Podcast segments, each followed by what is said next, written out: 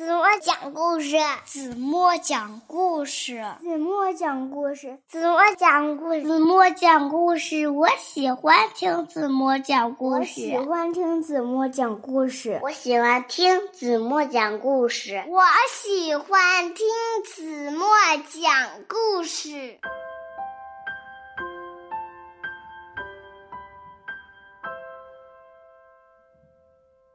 亲爱的小耳朵们。欢迎收听子墨讲故事，也欢迎关注子墨讲故事的微信公众号。我是子墨姐姐。有一天，木姿和小雏菊正在晒太阳，忽然，调皮的云朵遮住了阳光。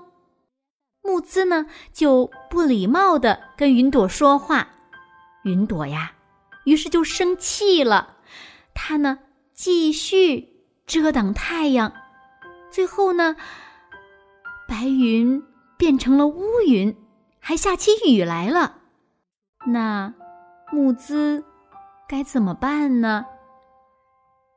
让我们一起来从今天的绘本故事中寻找答案吧。一起来听故事《生气的云》。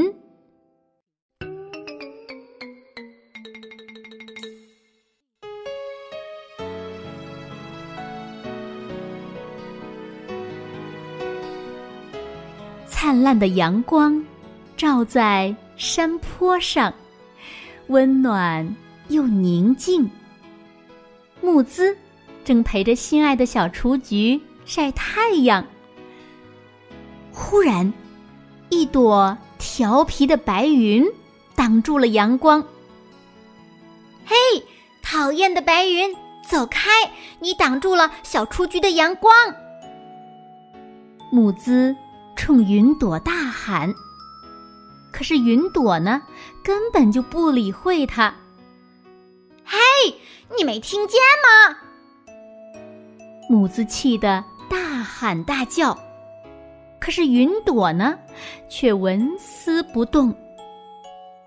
哼，既然你不打算离开，我们就离你远点儿。木子抱起小雏菊。走开了。可是，无论他走到哪儿，云朵就跟到哪儿。木姿就指着云朵大叫：“讨厌的云朵，你是故意和我作对的吗？”淘气的云朵一会儿变大，一会儿变小，可不管怎么变，总是照在木姿头上。母子抱起小雏菊跑，云朵呢也跟着他跑。木子停了，云朵也停。母子气坏了，捡起一个大石头，嗖的朝云朵丢去。讨厌鬼，快点滚开！母子骂道。糟糕，云朵生气了。白云变成了乌云，哗！乌云下起了雨，浇在木子的头上。木子泄气了。我讨厌乌云，小雏菊，嗯，我们赶快离开这里。木子抱着小雏菊在草地上跑着，乌云。在木姿的头顶上追着，木姿边跑边喊：“讨厌鬼，快离开！”可是呢，怎么也甩不掉乌云。嘿，前面有棵小树，木姿躲到小树下。咔嚓，一道闪电把小树劈焦了。小雏菊，我忘记了乌云还会闪电呢。木兹喃喃地说：“看来我们还需要继续找地方躲开它。”木兹东张西望，啊，前面有个小木屋。母子拔腿就朝木屋跑。咔嚓，乌云把木屋也烧焦了。哦，讨厌，被他发现了！没办法，木子只好继续向前跑。他跑呀跑呀，跑到了一处山崖下。这回不怕雨淋了。嘿嘿，讨厌鬼，看你还有什么办法！哈哈。木兹躲在山崖下，得意地说：“没想到乌云也钻了进来。这下子，木兹彻底没有办法了。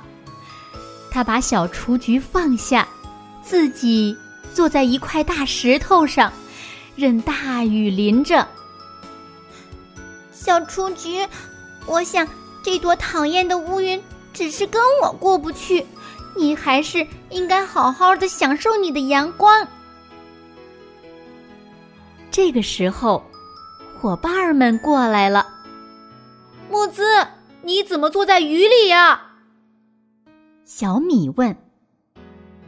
在洗澡吗？艾丽也很好奇。木兹向朋友们走去，乌云紧跟着他。木兹气呼呼地说：“哼，你们看，不管我走到哪里，这朵讨厌的乌云都会跟着我。”木兹快要哭了。哼，我我该怎么办呢？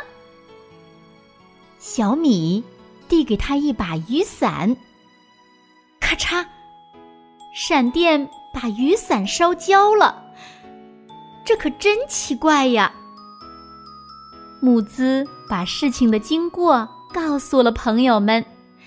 小米笑着说：“木兹，我想你应该向云朵道歉，也许是你的不礼貌惹怒了他。可是……”是他先挡住了小雏菊的阳光呀。木兹有些委屈了。挡住阳光，也许是云朵的工作，或许他想和你开个玩笑呢。小米说：“可是，道歉真的有用吗？”木兹不太确定。你可以试一下呀。伙伴们纷纷的鼓励他。嗯，对不起，小乌云，我不应该那么没礼貌的和你说话，请你原谅我。木兹真诚的说道。话音刚落，雨就停了，乌云变成了白云，还和木兹拥抱了一下。阳光真好，小伙伴们开心的跑着，后面跟着调皮的小云朵，一切都那么快乐。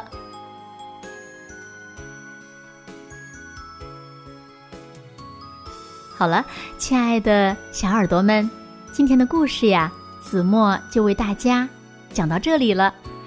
那今天留给大家的问题是。为什么白云变成了乌云，还下起了雨？后来雨又是怎么停了？那如果小朋友们知道正确答案，就在评论区给子墨留言吧。好了，今天就到这里吧。明天晚上八点半，子墨依然会在这里用一个好听的故事等你回来哦。